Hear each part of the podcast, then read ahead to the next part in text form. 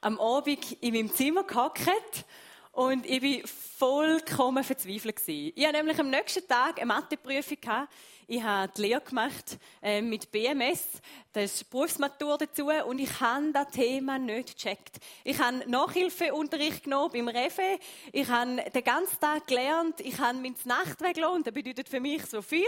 Und ich bin dort gehockt und ich habe es nicht gecheckt. Es ist mir, es ist mir nicht rein. Ich habe es nicht kapiert. Ich, habe, ich, ich habe wirklich, ich war so verzweifelt gewesen.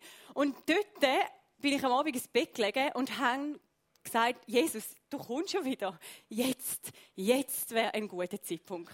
Wirklich. Hat er das auch schon gehabt, so einen Moment? So, wo er gesagt hat, hey, jetzt, einfach, komm doch jetzt. Wir warten eh schon lange, aber jetzt wäre wirklich gut. Und der Jude, wenn wir jetzt ein paar Jahre zurückspulen, ist es nämlich genau gleich gegangen. Sie sind Menschen vom Volk Israel und sie haben zum römischen Reich gehört. Und weil die Juden ja so ein bisschen aufmüpfig sind, so ganz klare Vorstellungen hatten, sind sie auch unterdrückt worden. Und das hat natürlich ähm, ihnen auch nicht gepasst. Und die Sehnsucht nach Freiheit ist riesig gewesen. Also wirklich viel größer wie bei mir noch.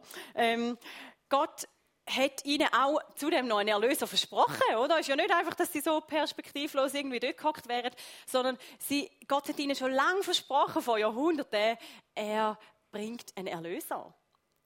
Aber Erlöser müssen ja zuerst einmal geboren werden. Und da dazu hat Gott ein Paar gebraucht, und zwar Josef und Maria. Und um ihre Geschichte geht es heute. Das ist der erste Teil von dieser Weihnachtsserie.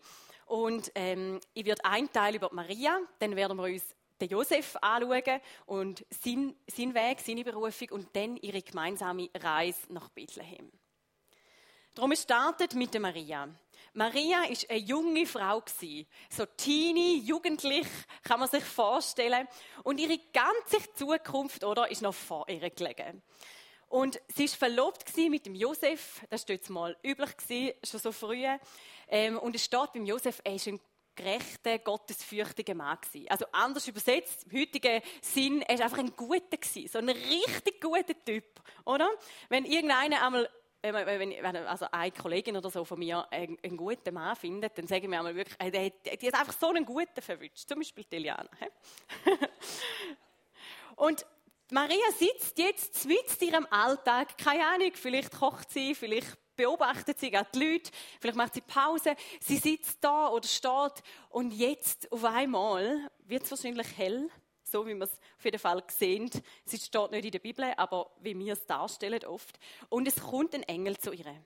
Und der Engel kam zu ihr hinein und sprach, sei gegrüßt, du Begnadete, der Herr ist mit dir. Maria erschrak über die Worte des Engels und fragte sich, was dieser Gruß bedeuten könnte. Also ist verständlich, oder, dass sie verschrocken ist. Ich meine, man begegnet ja nicht jeden Tag gerade einem Engel. Und dazu kommt, dass es überhaupt nicht zu der Norm gehört hat, dass man ähm, eine Frau grüßt hat. Und darum ist sie eigentlich mal komplett, ähm, sagen mal, eben da steht, verschrocken gewesen. Und mit dem Gruß von der Gnade ist spannenderweise auch das Neue Testament eröffnet. Vorher war das Alte Testament und jetzt, wo die Geburt kommt von Jesus, da ist das Neue Testament, wo jetzt anfängt. Eine neue Welt wird eingeleitet, eine Welt von der Gnade. Und Maria fragt sich jetzt, was bedeutet jetzt da, dass der Engel zu mir kommt und dass der mich grüßt, oder? Und der Engel erklärt sie sofort und sagt, fürchte dich nicht, Maria. Du hast Gnade bei Gott gefunden. Siehe, du wirst schwanger werden und einen Sohn gebären, du sollst den Namen Jesus geben, der wird groß sein. Sie, ich kann mir vorstellen, wie Maria gar nicht weiter zugelassen hat, sondern stehen geblieben ist bei dem Moment und sich gefragt hat, was? Schwanger? Schwanger? Wie soll ich denn schwanger werden? Also, ich meine, ich schlafe noch nicht mit meinem Verlobten und ähm, wir haben es auch noch nicht gerade vor, erst dann, wenn wir dann den Bund vollendet haben und wirklich verheiratet sind. Aber schwanger, also wie? Und spannend ist ja, ähm, der Engel erklärt sich wieder und sagt, fürchte dich nicht, Maria. Du hast Gnade. Ah nein, da haben wir schon gehabt. Sorry. Da sprach Maria zu dem Engel, wie soll das zugehen, da ich doch von keinem Manne weiß. Also ist eine berechtigte Frage, oder? Und sie sagt eigentlich, ja, ich habe ja keinen Geschlechtsverkehr. Wie soll denn da gehen? Der Engel antwortete und sprach zu ihr, der Heilige Geist wird über dich kommen und die Kraft des Höchsten wird dich überschatten. Darum wird auch das Heilige, das geboren wird, Gottes Sohn genannt werden. Und siehe, Elisabeth, deine Verwandte, ist auch schwanger mit einem Sohn in ihrem Alter. Und jetzt ist jetzt im sechsten Monat. Sie, von der man sagt, dass sie unfruchtbar ist. Denn bei Gott ist kein Ding unmöglich. Also nicht schlecht. Sie ist vom Heiligen Geist schwanger. Mega cool. Hat noch vor ihr noch nie irgendwie jemand erlebt, oder? Und hast nicht mal irgendwie jemanden, wo du vielleicht kannst rückfragen, wie denn das so passiert oder wie sich das anfühlt. Ähm, und es ist ja schon mal eine plausible Erklärung, okay? Ähm, zudem weckt der Engel Glaube ihre und sagt, hey, Elisabeth, wo du ja auch kennst, die ist ja schon uralt und hat überhaupt nicht mehr damit gerechnet, dass sie überhaupt schwanger werden kann. Und sie ist jetzt schon im sechsten Monat. Wir machen jetzt hier ein kurzes Fenster auf. Und zwar, wieso ist es so zentral, dass Maria vom Heiligen Geist schwanger wird? Ich meine, hätte ja auch einfach der Josef können der Vater sein, oder? Dann wäre das Ganze ein bisschen weniger dramatisch, ein bisschen geerdet da, die ganze Geschichte. Ähm, und die Bedeutung von der jungfräulichen Geburt ist aber sehr wichtig gewesen, weil Jesus hat nur 100% Mensch sein, wenn er durch eine Frau geboren wird. Also menschliches Leben entsteht nur durch eine Frau. Und er hat gleichzeitig nur 100% Gott können sein, wenn er vom Heiligen Geist gezeugt worden ist. Also so, dass er schuldlos ist, weil wir glauben, dass eine sündhafte Linie entsteht und auch wenn ein neues menschliches Wesen auf die Welt kommt, dass die einfach da schon drin haben. Und Jesus hat so die Voraussetzung erfüllt, weil er eben keinen Fehler gemacht hat, um den Preis zu zahlen, ähm, für uns von der Sünde und die zerbrochene Beziehung wiederherstellen. Zu dem kommen wir alles noch. Hm? Fenster geschlossen. Also, Maria wird vom Engel überrascht und sie kommt jetzt die Nachricht über, dass sie wird schwanger werden. Sie weiß jetzt auch wie vom Heiligen Geist und jetzt erfolgt so der entscheidende Augenblick. Der Antrag vom Engel kommt und Spannung steigt, oder? Was macht Maria jetzt? Was sagt sie jetzt drauf? Wie reagiert sie? Lässt sie sich darauf ein? Ich meine, da ist vielleicht die große Angst in ihrem Kopf gewesen, eben so, hey, ähm, okay, ähm, wer, ähm, keine Ahnung, könnte ich da vielleicht fragen, wie das geht? Oder vielleicht auch, ähm, okay, wie erkläre ich das mal meinem Verlobten? So, hey, ich bin vom Heiligen Geist schwanger. Tönt ja mehr wie so ein schlechter Witz, oder? Als irgendwie so eine plausible Erklärung. Und auch Konsequenzen bei einer Scheidung sind absolut riesig gewesen. Verheerend. Und sie ist zudem noch eine Priestertochter gewesen, also da hätte noch Verschärfungen gegeben. Und dann folgt auch die Erklärungsnot vor der ganzen Gesellschaft, oder? Also ich meine, Schwangerschaft ist nicht etwas, was man verstecken oder so, ähm, sondern irgendwann wird es sichtbar. Und die Leute wissen ja, okay, sie ist erst verlobt mit dem Josef, was ist da vorgefallen? Sie hat schon geahnt, wahrscheinlich, dass es nicht einfach wird. Aber Maria, sie hat Ja gesagt. Siehe, ich bin des Herrn Magd. Mir geschehe, wie du gesagt hast. Sie sagt Ja. Und wie ist ihr das gelungen, da Ja? Und ich habe mich fest gefragt und ich habe gemerkt, ich glaube es, es ist, weil sie nicht auf sich, auf ihre Umstände geschaut hat, sondern einfach nur auf ihn. Sie hat gesagt, Gott, du kannst über mein Leben verfügen. Sie hat weggeschaut von ihr und hin einfach auf Gott. Und wisst ihr, was bei so Menschen passiert, die das machen?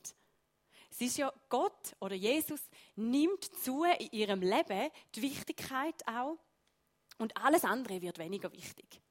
Alles andere wird weniger wichtig, das eigene Bedürfnis und weiß ich nicht was, wird alles kleiner, weil Gott wichtig ist. Und Maria ist bereit sie zu glauben und sie ist sogar zu der Elisabeth gegangen und mit Lob und Dank ihres Glück zu verkünden. Und hat ihr gesagt, hey, es ist so cool, ich träge den Sohn von Gott in mir. Jetzt machen wir wieder ein Fenster auf und zwar steht in der Bibel auch, passt euch nicht den Maßstäben dieser Welt an, sondern lasst euch von Gott verändern, damit euer ganzes Denken neu ausgerichtet wird. Nur dann könnt ihr beurteilen, was Gottes Wille ist, was gut und vollkommen ist und was ihm gefällt. Also wir sollen uns den Maßstab von Gott anpassen. Und gell, manchmal passen wir uns an, an den Maßstab der Welt und dann leben wir auch gut mit dem, weil wir ja erfolgreich sind, anerkannt sind. Aber die Frage ist, hey, sieht der Gott vielleicht gleich? Also ich mache euch ein Beispiel. Auf der offiziellen Schweizer Seite, die kennen wir ja alle seit Corona, ähm, dort stehen die wichtigsten Werte drauf. Und als alleroberste Kategorie steht Selbstständigkeit und Unabhängigkeit. Und ich ganz ehrlich, wenn wir die Bibel lesen, dann merken wir, Gott denkt anders. In Gemeinschaft, in Beziehung, in Aufeinander angewiesen sein, miteinander nicht teilen. Und auch jemand, der sagt, wo es durchgeht, oder? Das ist recht alt bei uns. Also jemand, der so, wo man sagt, hey, was soll ich tun? Und ähm, genau, unser größtes Problem ist ja oft, dass wir nicht mitbestimmen können. Ähm, das haben wir gar nicht gern, weil wir gefragt werden. Und spannend ist, Gott macht das nicht immer. Er hat einen Plan und sagt, hey, willst du oder willst du nicht? Und ich frage mich, der zweite Wert auf der Schweizer Seite ist Sicherheit. Und auch Maria hat sie sich sicher gefühlt wo der Engel ihr da gesagt hat, etwas, wo noch nie jemand erlebt hat, etwas, wo sie keine Ahnung hat, wie das wird passieren oder was Konsequenzen werden sein. Ich glaube definitiv nicht. Und trotzdem ist es eben Gottes Wille gewesen. Also Gottes Wille kann sich nicht sicher anfühlen. Nicht immer.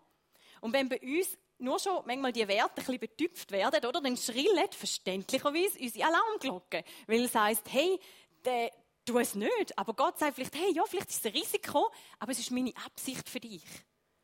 Und dort ist der entscheidende Punkt. Schaust du auf dich oder auf den, der dich gemacht hat? Jetzt machen wir das Fenster wieder zu und gehen wieder zurück zu der Maria. Maria hat zwei Sachen in sich getragen, oder? Einerseits er, der Sohn Gottes, wo in ihr darf aufwachsen und darf durch sie geboren werden. Sie darf Mutter werden vom Sohn von Gott und gleichzeitig hat sie die Schande vor der gottlosen Welt auch müssen tragen.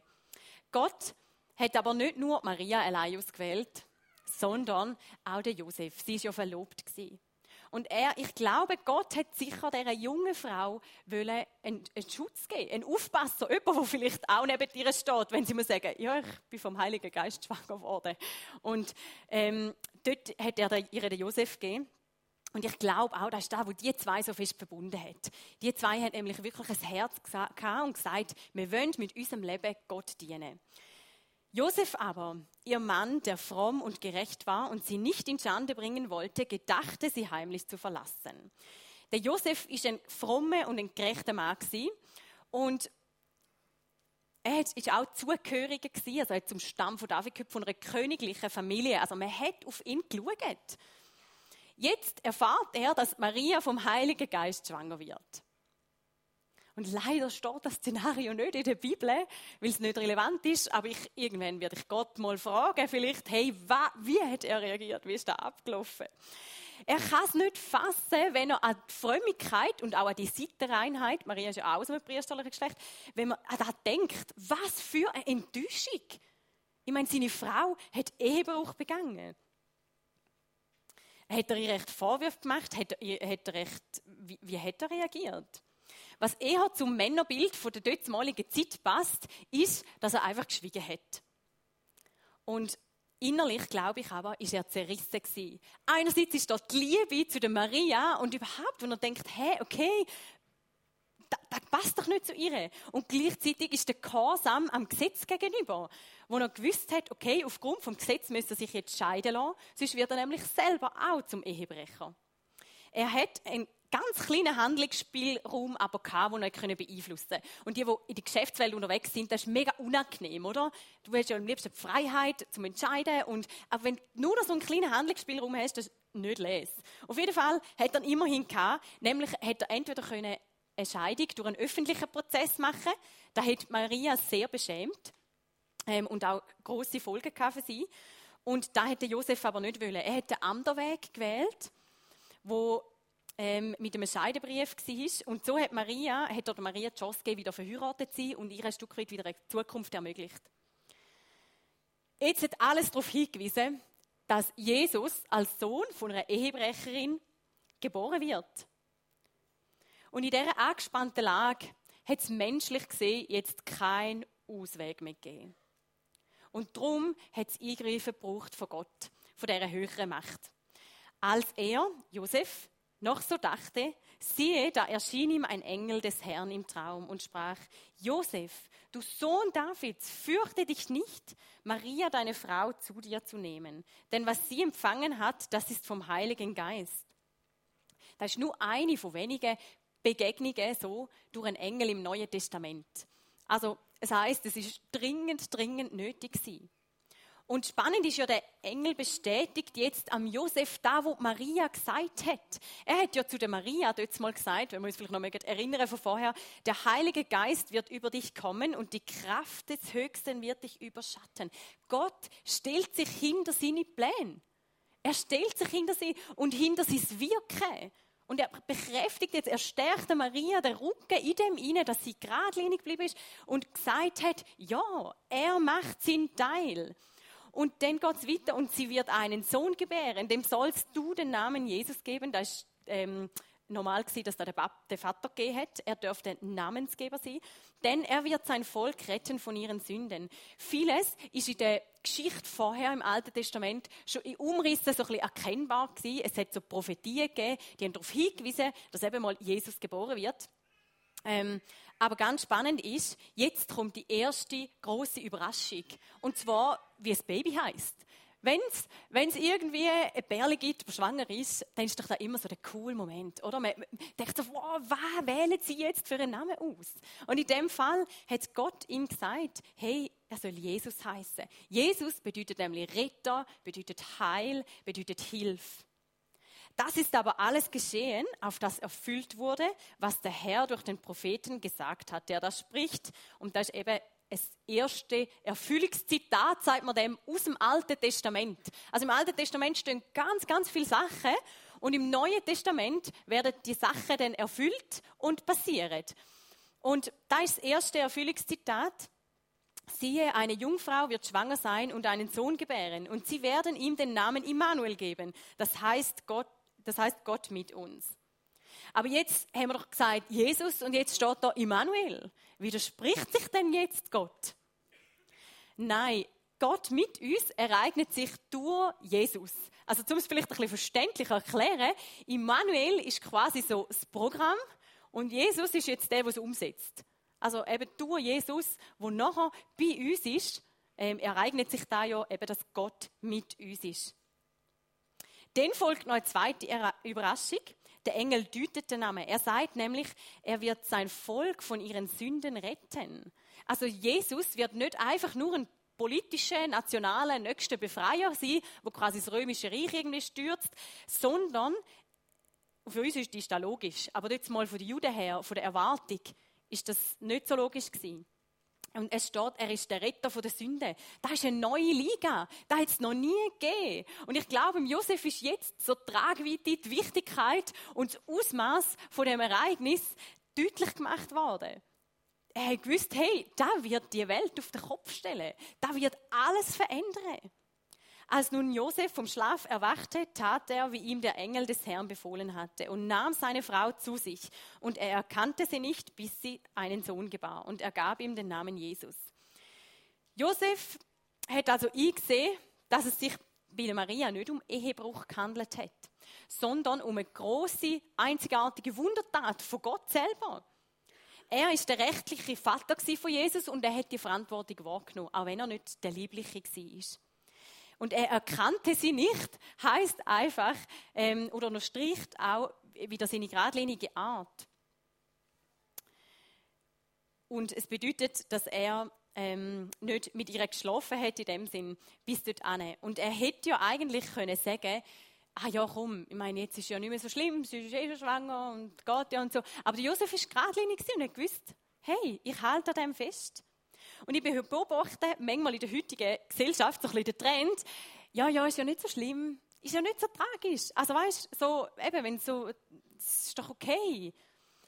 Und ich bin letztens recht von Gott verwünscht worden. Und zwar fahre ich nämlich eher zügig, nicht fahrlässig, aber eher zügig durch den Straßenverkehr. Und Gott hat so gesagt, oder ich habe sogar gesagt, hey, wo möchtest du heute an mir arbeiten? Das sage ich ganz oft zu ihm, weil ich mich sonst verliere in diesen Themen, wo ich nachstudiere. Und sage hey, wo möchtest du denn an mir arbeiten heute? Was möchtest du mir heute weitergeben? Und dann hatte ich so den Gedanken du fährst schnell. Und dann habe ich so drauf geschaut und gedacht, ja, also, come on, ist das nicht so tragisch, oder?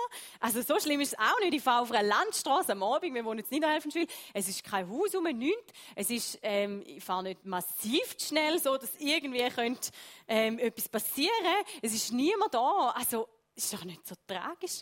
Und dann habe ich gemerkt, ja, klar, okay, Verkehrsregeln, klar, Sicherheit, ja, ich weiß, es ist mir völlig bewusst. Und dann habe ich aber plötzlich gemerkt, dass Gott sagt, hey, es ist nicht nur jetzt, sondern auch in deinem Alltag. Oh, und da ist der Punkt, wo ich gemerkt habe, okay, er hat, glaube ich, recht. es stimmt. In meinem Alltag bin ich oft schnell unterwegs oder möchte es gern schneller. Und dann habe ich so gehört, wo, wo wie Gott sagt, hey, darf ich dein Tempo bestimmen? Und ich habe mich wie eiskalt verwünscht gefühlt. Gleichzeitig habe ich eben gemerkt, dass er recht hat und dass eigentlich jeder Widerspruch ganz zwecklos ist. Und habe gesagt, hey, ich lasse mich darauf ein. Und große Auswirkungen merke ich davon noch nicht, außer dass mir vielleicht ein bisschen weniger Missgeschick passiert. Aber ich habe gemerkt, wie wichtig ist, wie wichtig, dass Gott die Gradlinigkeit ist und Gott ernst zu nehmen in diesen Sachen. Und nicht der gesellschaftliche Trend von, ja, es ist ja nicht so tragisch, du darfst doch glauben, was du willst und es ist alles okay. Ist es eben nicht. Und ich passe mich nicht den Maßstab der Welt an, sondern eben den Maßstab von Gott. Und wir haben jetzt über Maria geredet, über ihr Jahr, wo sie zu Gott hatte. Sie hat alles auf die Karte von Gott gesetzt. Wir haben über den Josef jetzt geredet, der geradlinig war und sein Ja ebenfalls Gott gegeben hat. Und jetzt haben sie müssen Reise antreten. Und ja, sie haben müssen, weil sie haben nicht noch einfach noch so ein bisschen, ja, bevor das Baby kommt, können wir noch zusammen das letzte Mal das zweite und eine Reise machen und so. Nein, sie haben müssen gehen und gegen da wahrscheinlich, wo ähm, sie haben wollen. Der Kaiser Augustus hat nämlich eine Volkszählung angeordnet. Und da hat zur Kontrolle vom Imperium dient und der Steuereinnahmen. Und das ist jetzt recht unerwartet gekommen.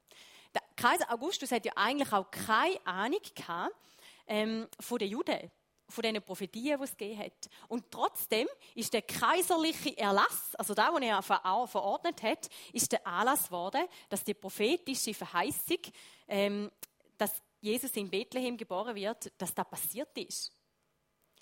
Und jedermann ging, dass er sich schätzen ließe, ein jeglicher in seine Stadt. Da machte sich auch Josef aus Galiläa, aus der Stadt Nazareth, in das judäische Land zur Stadt Davids, die da heißt Bethlehem, darum, dass er von dem Hause und Geschlechte Davids war, auf das er sich schätzen ließe mit Maria, seinem vertrauten Weibe, die schwanger war.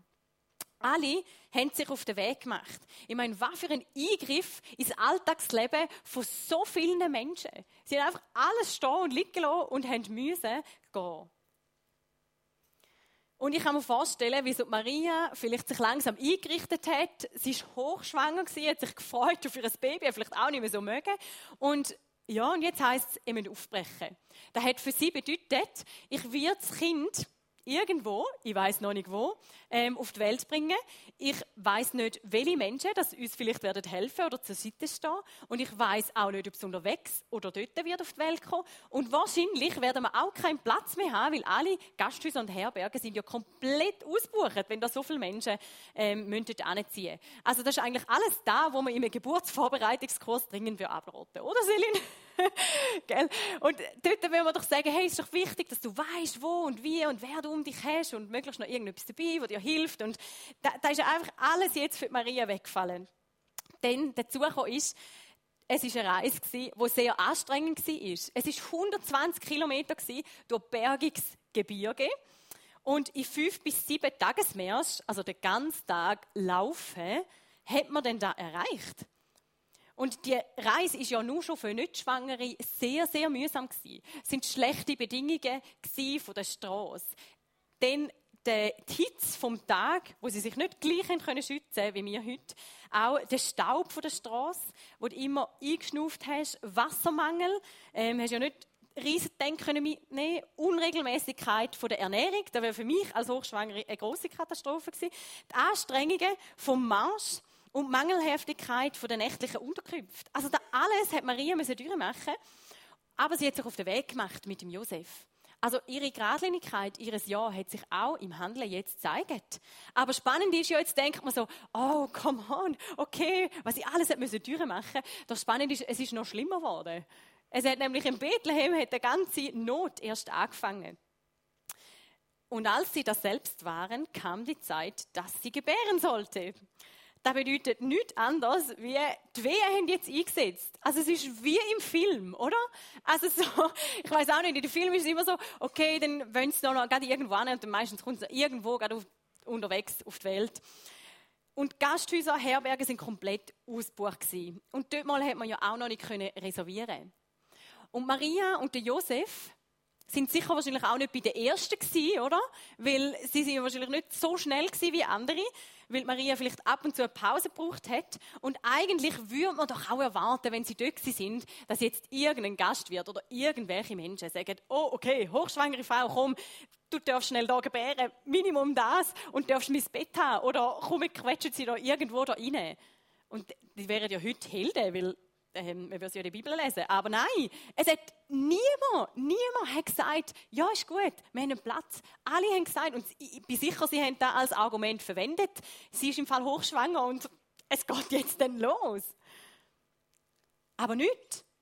Ich meine, wie sehr hat Maria müssen bettet haben? Ich meine, sie war schwanger mit dem Sohn von Gott und ich an ihrer Stelle habe gesagt, hey Gott, du hast mir doch einen Auftrag gegeben du, du, das ist doch dein Plan gewesen, das ist deine Idee gewesen, das Ganze. Und jetzt schaust du nicht mal auf meinen Sohn, schaust nicht auf mich. Oder, keine Ahnung, red doch durch einen Engel oder irgendetwas, aber mach etwas.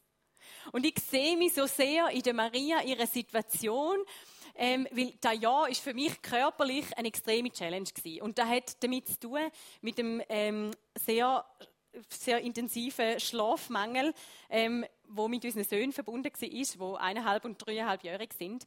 Und ich habe mehr wie sieben Monate, also sehr wenig oder fast gar nicht geschlafen, die Nacht.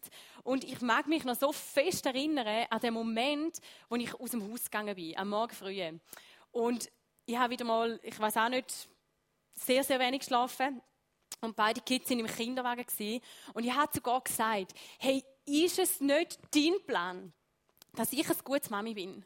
Ist es nicht dein Plan, dass ich irgendwie für die Kind angemessen kann schauen, dass ich sie erziehen kann, dass ich sie, weiß auch nicht, mal das vorleben kann, was du vielleicht möchtest? Ist es nicht dein Plan, dass da alles passiert?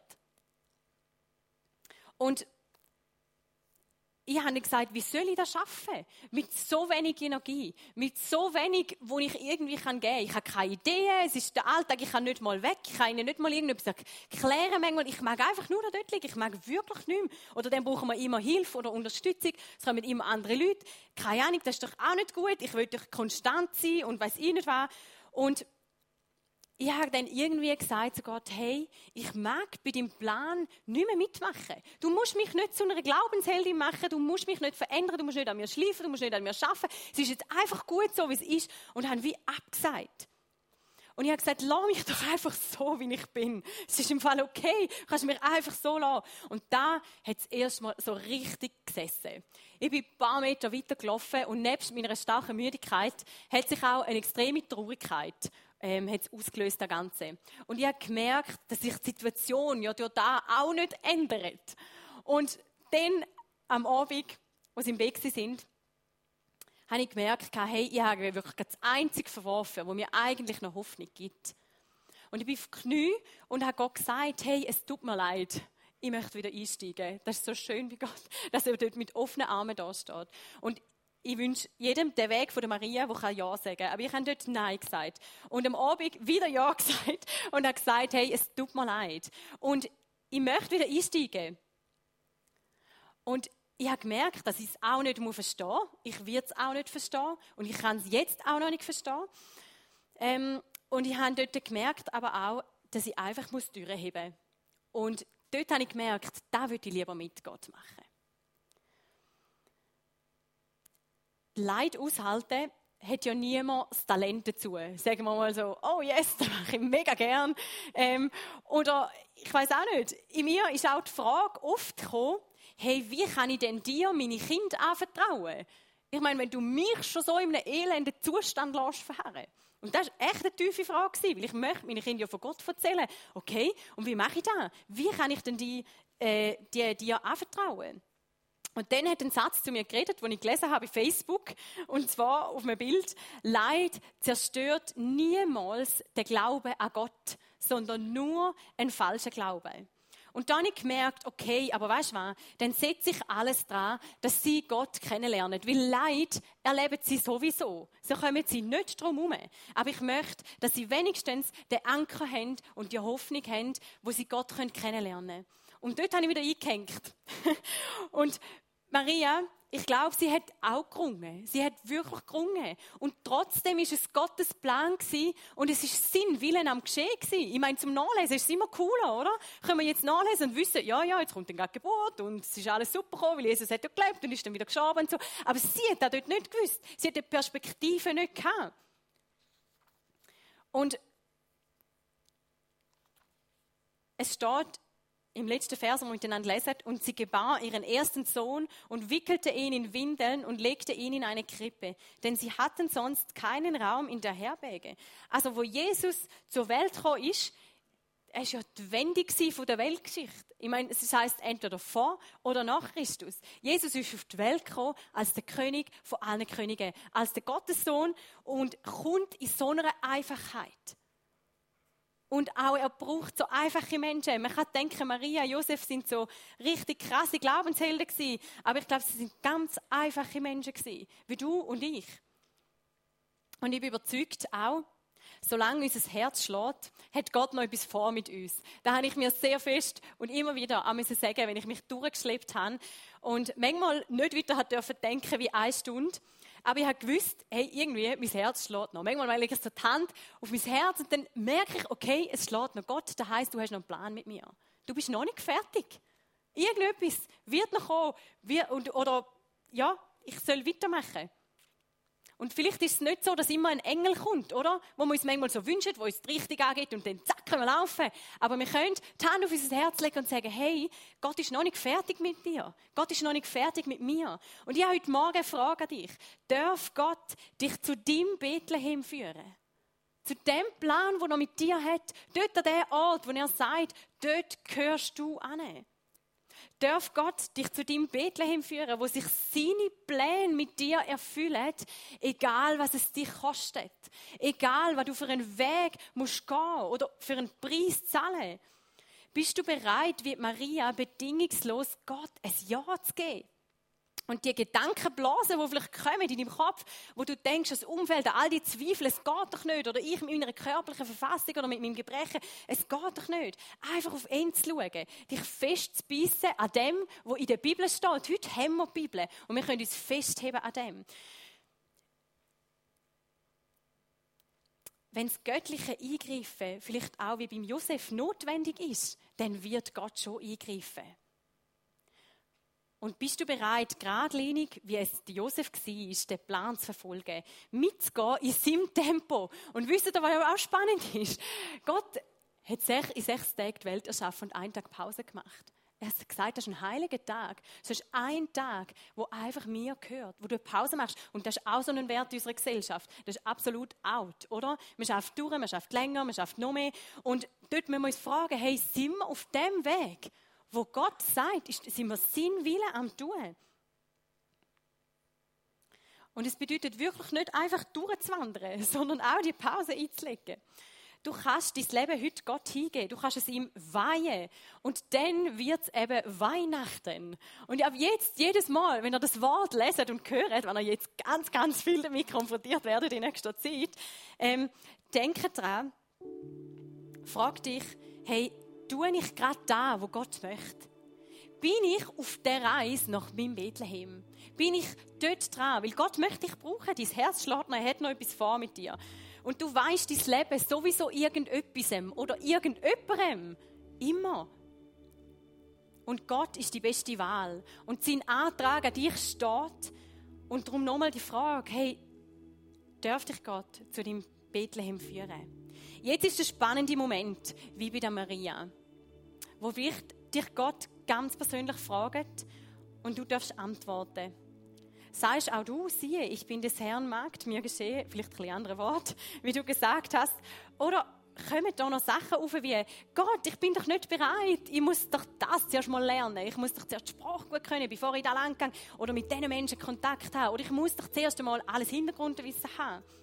Es gibt einen Spruch, der heißt, God doesn't call the qualified, God qualifies the called. Gott ruft nicht die Qualifizierten, sondern Gott qualifiziert die Berufenen. Die, die sagen, hey, ja, stimmt, ich gange. Also das Argument von, du kannst zu wenig, ist schon mal zerstört.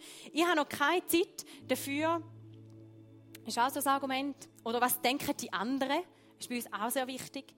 Schau auf ihn, wie es Maria gemacht hat. Einfach auf ihn schauen. Und dann gehen.